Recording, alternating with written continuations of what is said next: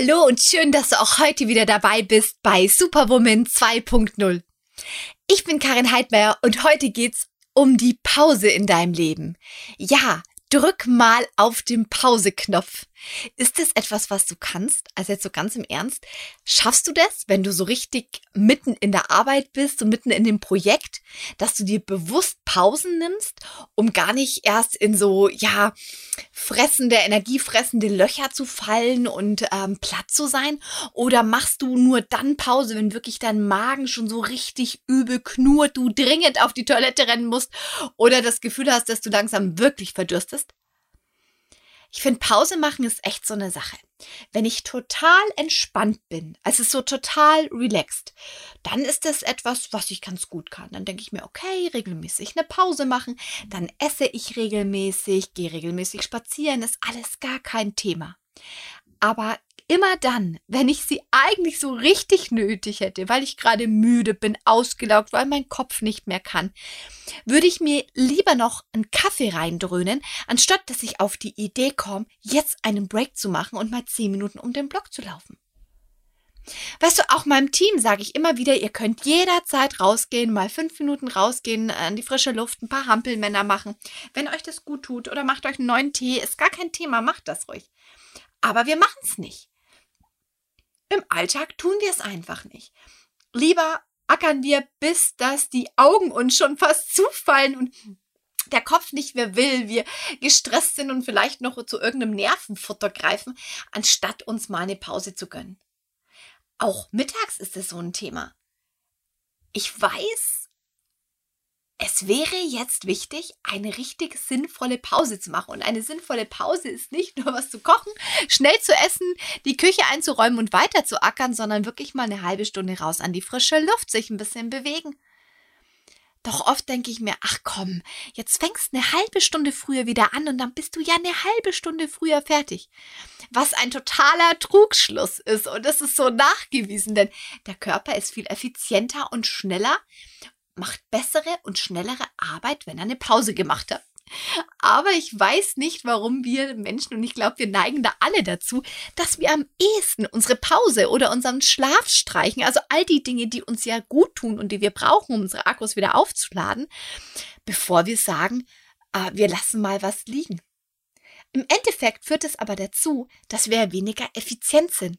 Und aus dem Ich höre dafür heute Abend eine halbe Stunde früher auf, wird da schnell mal Ich mache eine Stunde länger, weil man ja immer noch unproduktiver und noch müder und noch erschöpfter wird. Ja, das ist jetzt immer so einfach gesagt. Also, weißt du, so Schlauberger herreden, daherreden, das geht ja ganz schnell, gell? Ja, mach regelmäßig Pause und achte auf dich. Ja, ich weiß das auch in der Theorie und grundsätzlich bin ich in sowas echt gut. Aber ich habe immer wieder mal Phasen, da vergesse ich dermaßen mich selbst, dass ich das Essen und Trinken vergesse. Gerade mal, dass ich noch dran denke, dass ich aufs Klo muss. Kennst du sowas? Wenn du so in einem Workaholic-Zustand bist oder irgendwo drin bist, wo du so gestresst bist, dass du überhaupt nicht mehr dran denkst und schon gar nicht mehr merkst, dass dein Körper Bedürfnisse hat, von wegen Pause, frische Luft, Bewegung oder Nahrung. In diesem Moment, da vergesse ich sogar das Essen. Was nicht heißt, dass ich in diesen Phasen schlanker werde. Das wäre ja ein schöner Nebeneffekt. Nee, ich vergesse einfach die Nahrung, die mir helfen würde. Und irgendwann kriegt man halt einen völligen Heißhungeranfall und frisst dann die total falschen Sachen in sich rein oder übermäßige Mengen. Was einen ja dann im Endeffekt noch müder macht. Es ist ein echt blöder Kreislauf, oder? Ja, mir hat mal jemand was gesagt. Sagte, warum schläfst du nicht, bevor du müde bist? Isst du nicht, bevor du hungrig bist? Trinkst du nicht, bevor du durstig bist? Und machst Urlaub oder also quasi eine Auszeit, bevor du total überarbeitetes dringend nötig hast?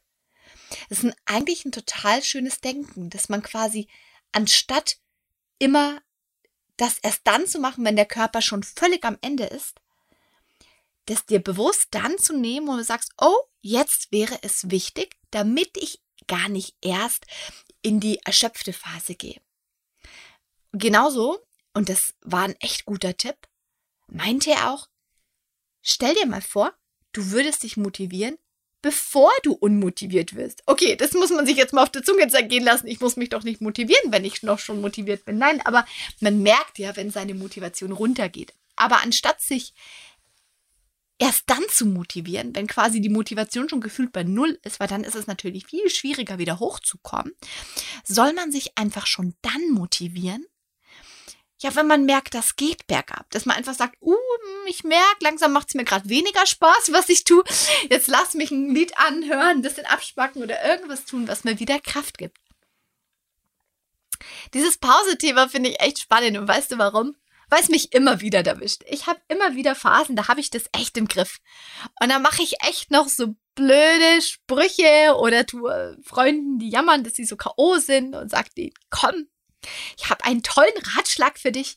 Mach einfach mehr Pause. Der gestresste Mensch sagt in dem Fall, also oder meinem Mann erzähle ich das dann, sagt dann, ich habe aber keine Zeit, Pause zu machen. Und ganz ehrlich, selbe Situation, vier Wochen später. Ich jammere, ich habe so einen Stress, ich bin so durch den Wind. Und mein Partner sagt zu mir, Schatz, und sagt das bewusst natürlich etwas spitz mit einem Augenzwinkern und einem fiesen Grinsen. Mach doch mal eine Pause. Das würde dir jetzt richtig gut tun. Selbst schuld, wenn du keine Pause machst, das sagst du mir doch auch immer. Und ich denke mir, oh ja, er hat ja so recht. Genau das ist es. Manchmal überlege ich mir auch, warum machen wir das nicht? Da gibt es auch diesen schönen Spruch, meditiere jeden Tag 30 Minuten, außer du hast keine Zeit, dann eine Stunde. Das darfst du dir auch echt mal auf der Zunge zergehen lassen. Außer du hast keine Zeit, dann eine Stunde. Und das ist gerade der Punkt, gerade wenn wir gestresst sind und wenn viel zu tun sind, ist es ja noch wichtiger, Pausen zu machen. Weil ganz ehrlich, wenn du den ganzen Tag in der Sonne liegst, so ein bisschen am Strand rumläufst und es dir gut gehen lässt, ja, also davon brauchst du ja dann wahrscheinlich auch keine Pause. Aber wenn du halt wirklich nur am Ackern bist und nur vorm Computer und schon viereckige Augen hast, ja klar, dann brauchst du eine Pause, dann tut's dir besonders gut. Und es ist auch immer die Überlegung, was für eine Pause du da machst. Weißt du, man neigt ja dann auch dazu, oft ja, die falschen Pausen zu machen. Also gibt es eine richtige Pause. Aber schau, wenn du jetzt schon stundenlang vorm Computer in einer falschen Haltung hockst und dann kommst du auf die Idee, ja, in meiner Mittagspause setze ich mich auf die Couch. Ja, dann sitzt du ja wieder. Das wird dich auch nicht mehr in Schwung bringen. Oder anderes Beispiel. Du arbeitest stundenlang vielleicht auch noch bei dunklem Licht am Computer, weil du zum Beispiel Bilder bearbeitest. Typische Fotografenjob. Weißt du, was meine äh, Mitarbeiter sehr, sehr gerne in ihrer Mittagspause machen? Sie hocken vor dem Computer und bearbeiten ihre privaten Bilder. Das ist natürlich keine Pause, auch wenn es vielleicht ein bisschen mehr Freude macht, weil man da freier agieren kann wie bei einem Kundenauftrag. Aber es ist dasselbe dunkle Licht. Es ist dasselbe blaue Licht vom Bildschirm. Es ist dieselbe falsche Haltung. Es ist äh, der gleiche nicht vorhandene Sauerstoff. Ist alles gleich.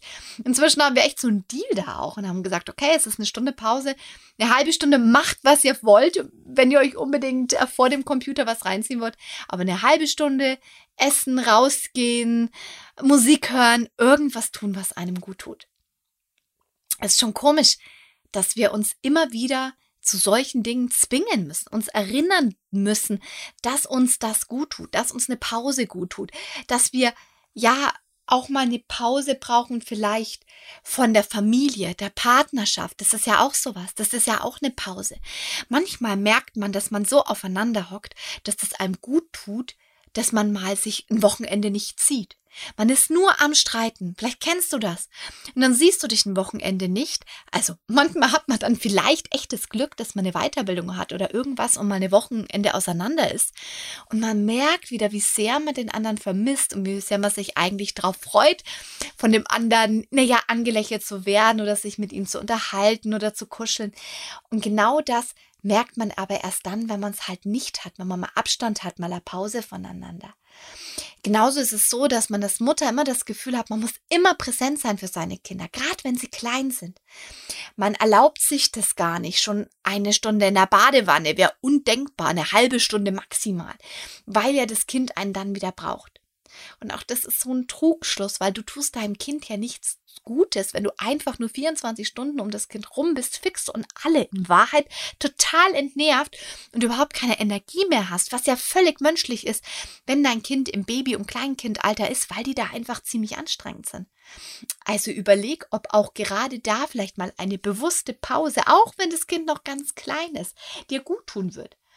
Ja, und wenn du dich vielleicht in den ersten Wochen noch wenig trennen kannst, dann organisier die, die Oma her, die zumindest mal eine Runde spazieren geht, dass du vielleicht mal schlafen kannst oder mal eine Zeitschrift lesen kann oder eben mal gemütlich in die Wanne gehen kannst, eine Maske aufs Gesicht machen kann, eine Kerze anmachst und bei deiner Lieblingsmusik mal eine Stunde entspannst.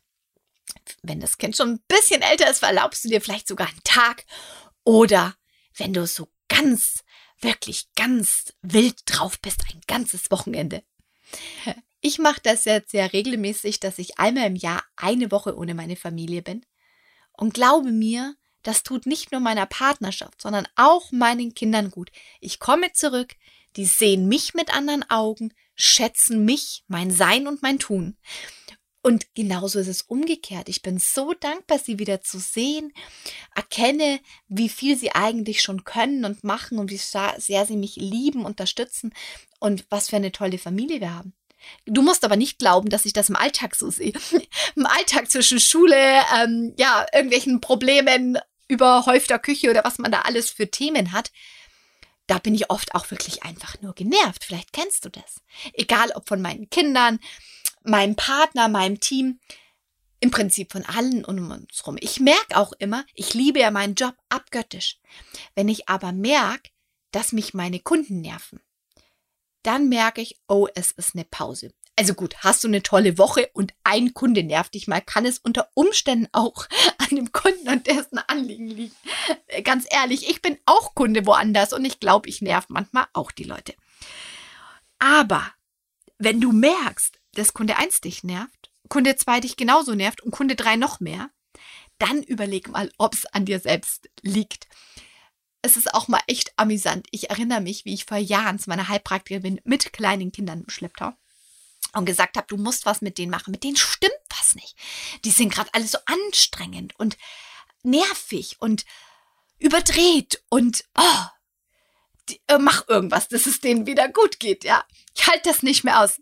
Okay, sie schmunzelte, legte mich auf die Liege, behandelte mich. Ich habe gar nicht gesagt, sie soll mich behandeln.